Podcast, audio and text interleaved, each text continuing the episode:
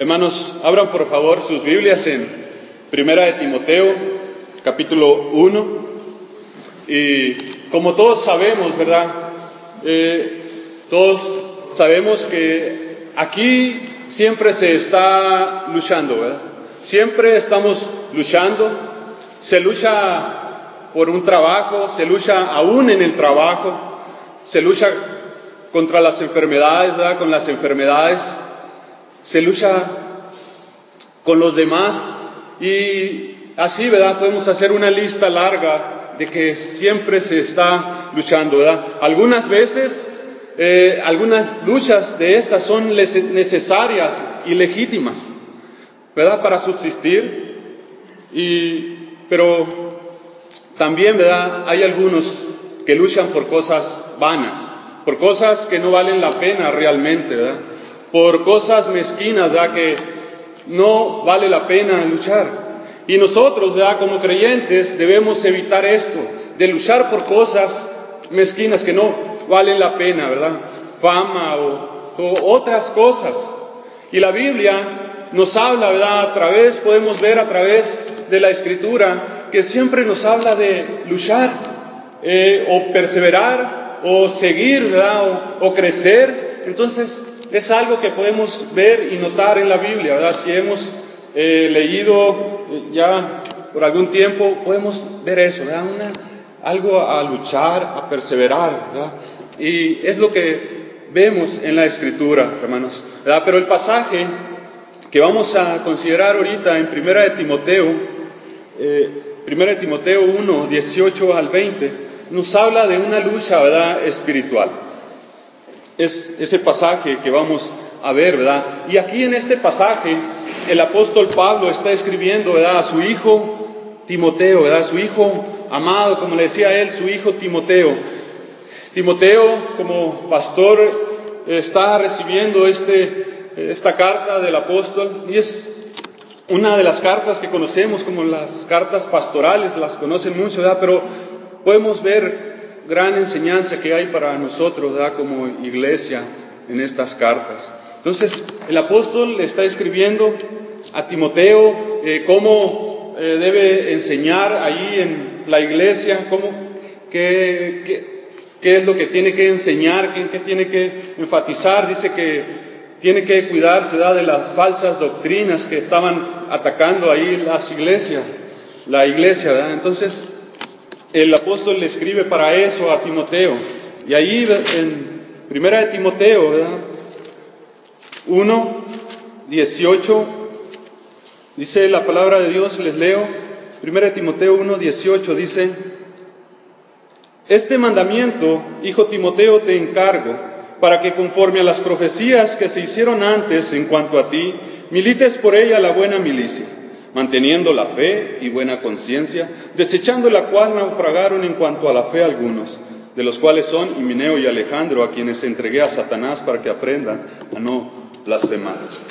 Y vamos a considerar ese pasaje, ¿verdad?, de 1 Timoteo. Los, en sí quiero que veamos eso, de, de que la lucha es real. Y más que lucha, vamos a darnos cuenta que es una, es una campaña militar, algo así. ¿Por qué? Porque es algo constante, no es algo que vamos a luchar en una ocasión y se acabó, sino que es algo, la vida cristiana es algo que estamos constantemente viviendo y luchando, ¿verdad?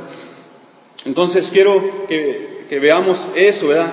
La realidad de esta lucha, ¿verdad? Y cómo debemos de luchar. Si podemos mencionar, yo creo, otros pasajes en la Escritura, como 2 de Timoteo 4:17, que dice el apóstol, he peleado la buena batalla, ¿verdad? Y otro pasaje en Filipenses 3, 3, 13 y 14, donde el apóstol le dice a los hermanos ahí, mm, dice, no pretendo que lo haya ya alcanzado, sino que prosigo para ver si logro hacer aquello, para lo cual fui también nacido por Cristo Jesús. Prosigo a la meta, ¿verdad? al premio, siempre el apóstol hablando de esta manera, ¿verdad? enseñándoles, diciéndoles que proseguir, eh, perseverar, ¿verdad? Y luchar luchar, como la palabra que quiero enfatizar en esta hora, en este tiempo, De, de, luchar, es una lucha constante, hermanos. Entonces, la Biblia nos habla de esta constante lucha del creyente. Y lo podemos notar en ese pasaje que les leí, que dice, milita, le dice el apóstol a Timoteo, milita este mandamiento, hijo Timoteo, te doy. Este mandamiento, hijo Timoteo, te encargo para que conforme a las profecías que se hicieron antes en cuanto a ti, milites por ellas la buena milicia. Y aquí el apóstol le está dando esta orden a Timoteo.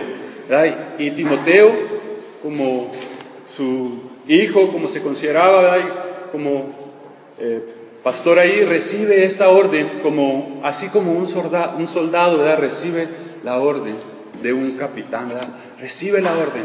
Le dice, este mandamiento, hijo Timoteo, te encargo.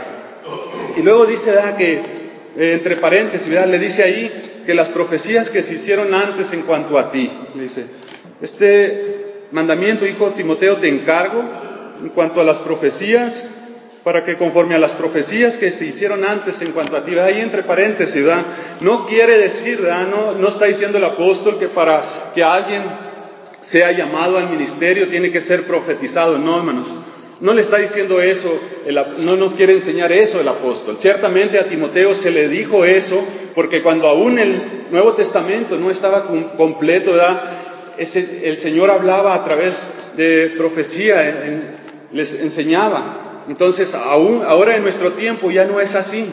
De hecho, podemos ver cómo el apóstol cuando da sus los requisitos para eh, que alguien sea llamado al ministerio ahí en, en 1 Timoteo 3, no, no dice, ahí mismo en esa misma carta el apóstol dando los requisitos, dice palabra fiel, si alguno anhela obispado, buena obra desea. Y ahí podemos ver, y no dice que tiene que ser profetizado, por supuesto que no, ¿verdad? Aquí se había profetizado de Timoteo, eh, porque en, en, ese tiempo el Señor así hablaba antes de que el, Nuevo Testamento estuviera completo. Pero ahora en nuestro tiempo no es así, hermanos. Ahora eh, no hay que ser, no tiene que ser profetizado para que alguien sea llamado al ministerio. Entonces, si alguien le dice que en tal o cual iglesia se está profetizando para nuevos pastores o algo, no es cierto, ¿verdad? Entonces, entre paréntesis, eso, hermanos, nada más. Entonces, continuamos ahí con con esta orden que le da Pablo a Timoteo. Le dice, este mandamiento, por tanto, este mandamiento, hijo Timoteo, te encargo, para que conforme las profecías que se hicieron antes en cuanto a ti, milites por ella la buena milicia. Como les decía ahorita, esa una milicia era, tenía que militar, tenía que luchar, es algo, era algo constante, no era algo de una vez y ya. Timoteo, hermanos, tenía que actuar como un soldado, ¿verdad? En medio de una larga guerra. Y, hermanos, ¿acaso no es esa, la imagen que presenta la Biblia de todo creyente? No solamente de los pastores, sino de todos los creyentes, ¿verdad? Una guerra espiritual, ¿verdad? Constantes. Muchos ¿verdad? tienen una, un falso concepto de lo que es la vida cristiana. Algunos vienen al Señor, ¿verdad? Pensando que, que todo va a ser color de rosa o va a ser, algunos ¿verdad? dicen, y a lo mejor les suena algo conocido, ¿verdad? algunos dicen, yo tenía muchos eh, problemas y mi vida estaba totalmente en bancarrota, pero vine al Señor y estoy de victoria en victoria y éxito y éxito. Nos hace eco de donde lo hemos escuchado. Algunos vienen al Señor creyendo que es así, que es una, solamente una guerra y se acabó y luego es victoria y victoria y victoria. O algunos vienen diciendo, no, necesito llegar, ir ahí, ir ahí para, pues, para que todo sea color de rosa. No, no es tal cosa. Estos personajes que algunas veces dan el testimonio de esa manera y dicen eso, ¿verdad? Que vinieron al Señor y todo es éxito y éxito. No, hermanos, la vida cristiana, ¿verdad? Es una campaña militar, es una lucha constante, es una lucha, ¿verdad? Aún yo creo aquí la, la mayoría hoy, ¿verdad?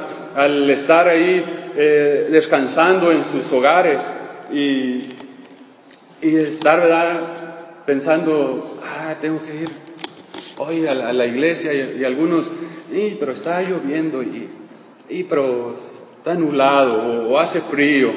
Ah, es una lucha constante la vida cristiana, ¿verdad? Aún cuando hacemos un compromiso, ¿verdad? Y decimos, eh, hemos hecho un compromiso con el Señor y decimos, vamos, voy a levantarme temprano esta, de aquí en adelante, no sé, estos días y hicimos el compromiso para pasar un tiempo con el Señor y sí nos levantamos, sí pudimos levantarnos y a lo mejor ya nos sentamos con una taza de café y a leer la escritura o a orar. Y, y luego nos vienen a nuestra mente los problemas del trabajo, nos vienen a la mente los recibos que no se han pagado y así podemos, nos vienen cosas que nos distraen de pasar ese tiempo que habíamos dicho que íbamos a estar con el Señor. Es una constante lucha.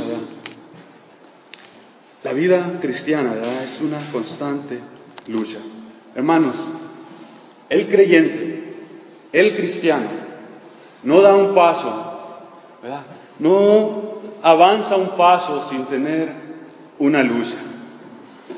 Si alguien cree, ¿verdad?, que siendo cristiano ya no tendrá esas luchas, no tendrá luchas, Los únicos, los únicos que no tienen lucha, son los, los no creyentes. La escritura nos habla mucho de esto. Podemos ver pasajes donde nos habla, ¿verdad?, de que es una realidad esto que digo es una realidad, dice Romanos 15, Romanos 15, 30, dice la palabra de Dios, Romanos capítulo 15 y 30, les voy a leer estos pasajes de una manera rápida, dice Romanos 15, 30, pero les ruego hermanos, que por nuestro Señor Jesucristo y por el amor del Espíritu, que me ayuden orando por mí a Dios el apóstol suplicando la ayuda de los hermanos en oración, ¿verdad? Oren por mí a Dios, ¿verdad? Para que al abrir mi boca, dice ¿verdad? el apóstol, entonces el apóstol ve la realidad de esta lucha, ¿verdad? Segunda de Corintios 10, 3 y 4. Segunda de Corintios Segunda de Corintios 10, 3 y 4 dice, pues aunque andamos en la carne, no militamos según la carne, porque las armas, las armas de nuestra milicia no son carnales, sino poderosas en Dios para la destrucción de la fortaleza. Una realidad, ¿verdad? La, la lucha. Efesios 6, 10. Efesios, ¿verdad? Todos conocen este pasaje en Efesios, donde se habla de la armadura, ¿verdad? Efesios 6, 10 al 18. Por lo demás, hermanos míos, fortaleceos en el Señor y en el poder de su fuerza, vestidos de toda la armadura de Dios, para que podáis estar firmes contra las acechanzas del diablo, porque no tenemos lucha contra sangre y carne, sino contra principados, contra potestades, contra los gobernadores de las tinieblas de este siglo, contra huestes espirituales de maldad en las regiones celestes. Por tanto, tomad toda la armadura de Dios para que podáis resistir el día malo y habiendo acabado todo, estar firmes. Estad pues firmes, ceñidos vuestros lomos con la verdad, y vestidos con la coraza de justicia, y calzados los pies con el apresto del Evangelio de la paz sobre todo, tomad el escudo de la fe con que podáis apagar todos los dardos de fuego del maligno, y tomad el yermo de la salvación y la espada del Espíritu, que es la palabra de Dios, orando en todo tiempo, con toda oración y súplica en el Espíritu, y velando en ello con toda perseverancia y súplica por los, por los santos. Filipenses 2.35, perdón, 2.25, Filipenses 2.25. Mas tuve por necesario enviarles a Epafrodito, mi hermano y colaborador y compañero de milicia, ¿verdad? Es una realidad, mi compañero de milicia, le dice el apóstol, ¿verdad? Y luego en primera de Pedro, segunda de Timoteo, segunda de Timoteo 2, 3 y 4, segunda de Timoteo 2, 3 y 4 dice, Tú pues sufre penalidades como buen soldado de Jesucristo. Ninguno que milita se enreda en los negocios de la vida a fin de agradar a aquel que le tomó por soldado. Por último, ¿verdad? Primera de Pedro 2.11. quiero que veamos que es una realidad, lo de la lucha. Primero de Pedro 2, 11 dice, Amados, yo os ruego como este, extranjeros y peregrinos que os abstengáis de los deseos carnales que batallan contra el alma. En cuanto somos regenerados, en cuanto hemos sido llamados por Dios, pasamos a ser soldados del ejército del Señor. ¿verdad? Es como nos dice Efesios 6, 12, ¿verdad? hermanos, hermano o hermana, ¿verdad? que tienen un esposo inconverso, ¿verdad? Tu lucha no es contra la carne o contra la sangre. Ciertamente Satanás usa carne y sangre, ¿verdad? Pero la lucha, dice, es contra principados, contra huestes espirituales de, de maldad, ¿verdad? En la vida cristiana, cada vez que se avanza, más difícil se pone el camino. Más problemas, ¿verdad? Nos encontramos y más empinado se pone el camino, ¿verdad? El diablo quiere atacar a esos, ¿verdad? Que van más alto porque sabe que atacando a ese que va a la cabeza, ¿verdad? El resto se desparrama, por así decirlo, se dispersa. Entonces, el diablo, ¿verdad? Quiere atacar a esos que van a la cabeza, ¿verdad? Quiere dañar a los que van más alto. Esto es la realidad de nuestra lucha, hermanos y amigos. Esto es lo que dice la Escritura, es una realidad. Y dice, el diablo anda como león rugiente buscando a quien devorar. Y aquí es donde encontramos las armas para nuestra lucha. Hermanos, esa es la realidad de la lucha que tenemos.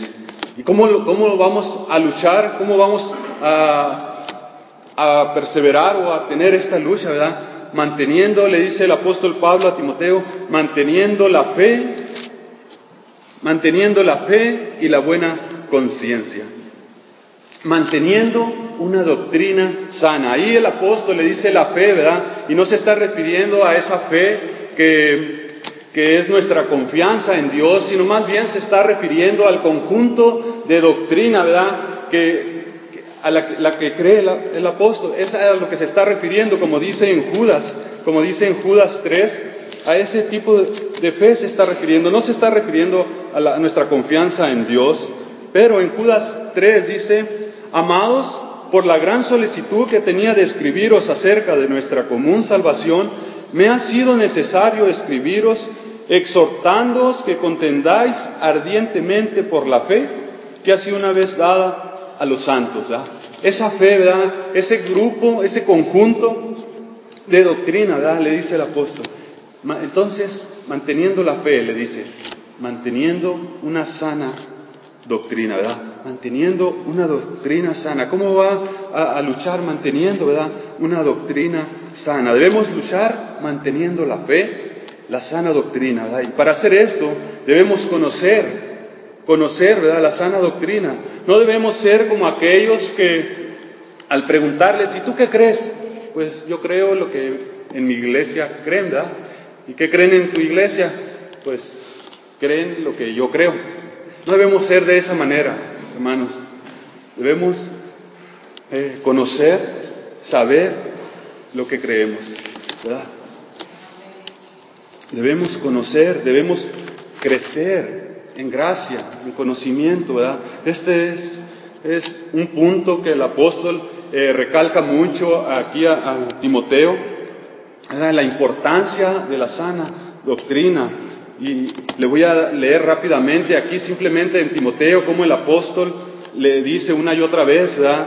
Eh, que enseñe eh, la sana doctrina, por ejemplo, 1 Timoteo 1, 3 al 5 dice, como que te rogué que te quedases en Éfeso cuando fui a Macedonia, para que mandases a algunos que no enseñen diferente doctrina, ni presten atención a fábulas y genealogías interminables, que acarrean disputas más bien que edificación de Dios, que es por fe. Así te encargo ahora pues el propósito de este mandamiento es el amor nacido de corazón limpio y de buena conciencia y de fe no fingida. 1 Timoteo 3:2 dice, Pero es necesario que el obispo sea irreprensible, marido de una sola mujer, sobrio, prudente, decoroso, hospedador, apto para enseñar. 1 Timoteo 3:9 dice que guarden el misterio de la fe con limpia conciencia, ¿verdad? 1 Timoteo 3:15 para que si tardo sepas cómo debes conducirte en la casa de Dios, que es la iglesia del Dios viviente, columna y baluarte de la verdad. 1 Timoteo 4:6 si esto enseñas a los hermanos, serás buen ministro de Jesucristo. Primera de Timoteo 4:13. Entre tanto que voy, ocúpate en la lectura, la exhortación y la enseñanza. Primera de Timoteo 4:16. Ten cuidado de ti mismo y de la doctrina, persiste en ello, pues haciendo esto te salvarás a ti mismo y a los que te oyeren.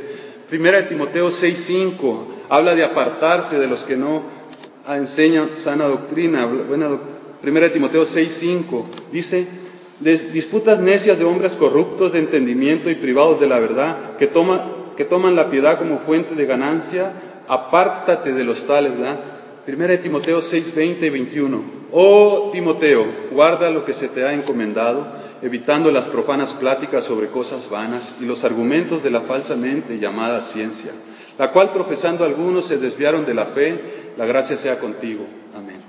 Podemos ver, hermanos, podemos notar cómo el apóstol le encarga esto a Timoteo, enseñar sana doctrina, enseñar lo que es de acuerdo a la verdad. Y es como le dice que va a, luchar, vas a luchar, vas manteniendo la fe, manteniendo la fe, una sana doctrina. Hermanos, solo una buena doctrina provee la base para una vida cristiana correcta. Porque si no hay una doctrina, ¿verdad? Sana, vamos a ver vidas fundadas sobre la arena. Solamente la doctrina correcta nos lleva a una práctica correcta. Una sana doctrina nos va a llevar a una práctica correcta. Y es lo que el apóstol Pablo le está diciendo a Timoteo que enseñe, ¿verdad? ahí. Entonces, es una realidad nuestra milicia, ¿verdad? Nuestra lucha, nuestra guerra. La vamos a luchar bien, manteniendo una sana doctrina. También le dice, vas a mantener una conciencia sana. Manteniendo la fe y la, y la sana, manteniendo la fe y buena conciencia. Ese indicador ¿verdad? que el Señor nos puso a nosotros, eh, a los hombres, y que alcanza su clímax, por supuesto, en el creyente, aprueba o desaprueba. ¿verdad? ¿Recuerdan el pasaje en Juan cuando le traen a nuestro Señor Jesucristo a esta mujer que había, eh, que había sido encontrada en el, en el acto mismo del adulterio? Creo que es ese cuando le dice que la quieren apedrear y le, voy a, para no parafrasearlo, les leo en Juan 8.9, para no parafrasearlo, dice Juan 8.9, dice 8.8 les leo, e inclinándose de nuevo hacia el suelo, siguió escribiendo en tierra, pero ellos, al oírlo esto, acusados por su conciencia, salían uno a uno, comenzando desde los más viejos hasta los postreros, y quedó solo Jesús y la mujer que estaba en medio, ¿verdad? Lo que les dice nuestro Señor Jesucristo en el 7, le dice, el que de ustedes esté sin pecado sea el primero en arrojar la piedra contra ella, ¿verdad? Ya vemos, dice que acusados por su conciencia, ¿verdad? Entonces, debemos tener una buena conciencia. Cuando, esta, conciencia se encuentra sintonizada con la palabra de Dios, cuando se encuentra sintonizada, ¿verdad? Por así decirlo, con la voluntad de Dios, y entonces nos aprueba en vez de acusarnos, Y debe estar sintonizada con la voluntad de Dios, porque si no, podemos tener una conciencia mal ilustrada, ¿verdad? Una conciencia eh, mal ilustrada. ¿Y cómo podemos recordar algún ejemplo de eso, el apóstol Pablo, antes de que el Señor lo llamara, él creía que estaba haciendo bien siguiendo a la iglesia, persiguiendo, queriendo acabar con la iglesia, él tenía una conciencia eh, mal, eh, mal aconsejada, por así decirlo, no, no, no entendía. Entonces él, creyendo que hacía bien, perseguía a la iglesia, hacía mal al nombre de Cristo. Entonces puede haber una conciencia mal aconsejada, hermanos. Por eso, hermanos, debemos tener una conciencia pura, una conciencia buena. Debe estar rociada ¿verdad? con la sangre de Cristo y nos llevará ¿verdad? a obedecer a Dios. Esto debemos buscar, esto debemos buscar.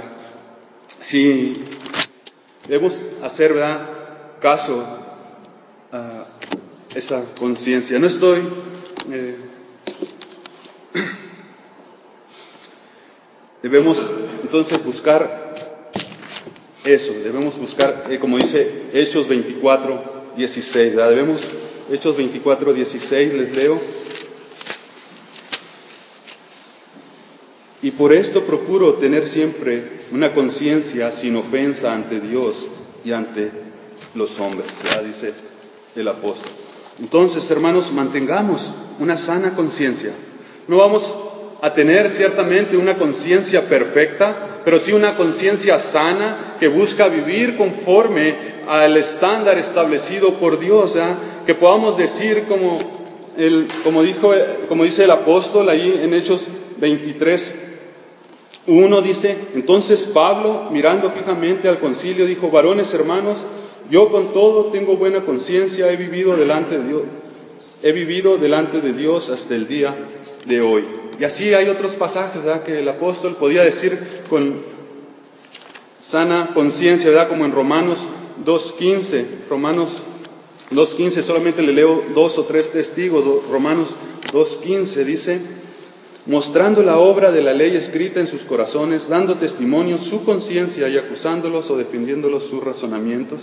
Romanos 13, 5 dice, por lo cual es necesario estarles sujetos, no solamente por razón del castigo, sino también por causa de la conciencia. Entonces, hermanos, ¿cómo vamos a luchar, verdad? Manteniendo una sana doctrina y manteniendo una sana conciencia, ¿verdad? Una conciencia eh, que esté en sintonía con la voluntad de Dios. Hermanos, la lucha espiritual es una realidad en nuestras vidas. Y si usted me dice, ¿verdad? No, yo no tengo luchas, ¿verdad? Eh, debe ser, ¿verdad? Algún foco ahí de advertencia, ¿verdad? Porque, mis amados hermanos, en esta vida no vamos a dar un paso sin luchar. Porque entre más avancemos, más obstáculos vamos a tener. ¿Y cómo vamos a luchar? Manteniendo una doctrina sana, lo que creemos, lo que creemos como iglesia. Debemos conocer lo que creemos y poder dar una defensa de ello, no una defensa exhaustiva de cada punto de lo que creemos, pero sí poder decir con la escritura, eh, esto Creemos. Creemos que, que estamos aquí para glorificar a Dios, ¿verdad? Que fuimos creados para glorificar a Dios y gozar de Él para siempre. Creemos en un Dios soberano, creemos ¿verdad? en la divina providencia y creemos así. La gracia de Dios. Entonces, hermanos, debemos poder conocer eh, esta doctrina, poder reconocer algunos pasajes de ella y entre paréntesis, hay veces que nos podemos eh, gloriar de alguno de estos puntos y cuando viene podemos decir, no, pues creemos en la soberanía de Dios, pero cuando viene ese problema, cuando viene una enfermedad, le reclamamos a Dios. Y es cuando debíamos de pensar, ¿creemos realmente entonces la soberanía de Dios? No tenemos ¿verdad? por qué reclamar. Podemos ciertamente orar al Señor, pero reclamar, exigir, ¿verdad? no podemos. ¿verdad? Ciertamente orar y pedirle al Señor y que se note que creemos en la soberanía de Dios, que creemos en la providencia de Dios, ¿verdad? Que podamos notar eso. Entonces, eso es lo que quería compartir, hermanos, con ustedes. Quiero terminar con unas preguntas, unas preguntas que no, que no me contesten, ¿verdad? Pero que su conciencia les conteste, conteste estas. Es una realidad la lucha que tenemos, que vivimos, es real. La vamos a luchar manteniendo una sana doctrina y manteniendo una conciencia sana, ¿verdad? Y aquellos, si hay alguien, ¿verdad?, que no es creyente y dice, bueno, pues, ¿para qué más problemas? Eh, el Señor nos da las armas y no para vencer, ¿verdad? Y Él, que comienza en nosotros la buena obra, la va a perfeccionar hasta el día de Jesucristo, ¿verdad? Él la perfeccionará hasta el día de Jesucristo, amigo, que me escuchas, ¿verdad? Hermanos, ¿qué tanto has crecido en tu vida de piedad? Que me conteste, ¿verdad? Tu, tu conciencia. ¿Qué tanto has crecido en tu vida de piedad? No, ¿qué tanto has has venido aquí y has, haces el aseo o limpias allá afuera, no sé, ¿qué tanto has crecido en tu vida de piedad? ¿Cuándo fue la última vez que dejaste de ver esa novela, esa película, ese juego de fútbol, de béisbol, para ponerte a estudiar un pasaje de la escritura? Para ponerte a estudiar la Biblia. ¿Cuándo fue la última vez? Pequeños, ¿cuándo fue la última vez que dejaste de jugar, verdad, con tu teléfono, con tu Xbox, para leer la Biblia o algún libro cristiano, verdad? ¿Cuándo fue la última vez? Hermano, ¿cuándo fue la última vez que te levantaste temprano para pasar un tiempo con el Señor en oración. Pues es que tenemos muchas cosas que hacer, ¿verdad? Si supieras todo lo que no me queda tiempo. No te estoy diciendo, no te pongo tiempo, de hecho. Tu conciencia, ¿verdad? Que te diga, ¿cuándo fue la última vez que te levantaste temprano para pasar un tiempo con el Señor en oración? ¿Cuándo fue la última vez ¿verdad, que dejaste de comprar algo que no necesitabas para ofrendar en la iglesia? Joven, ¿cuándo fue la última vez que dejaste de ir a una fiesta para quedarte en tu casa y pasar un tiempo estudiando la Biblia o visitar a un hermano de la iglesia? ¿Cuándo? Su conciencia, ¿verdad? Que nos conteste y busquemos estas cosas, Busquemos crecer en la gracia, conocimiento. Es lo que dice la Escritura, no lo digo yo, hermanos.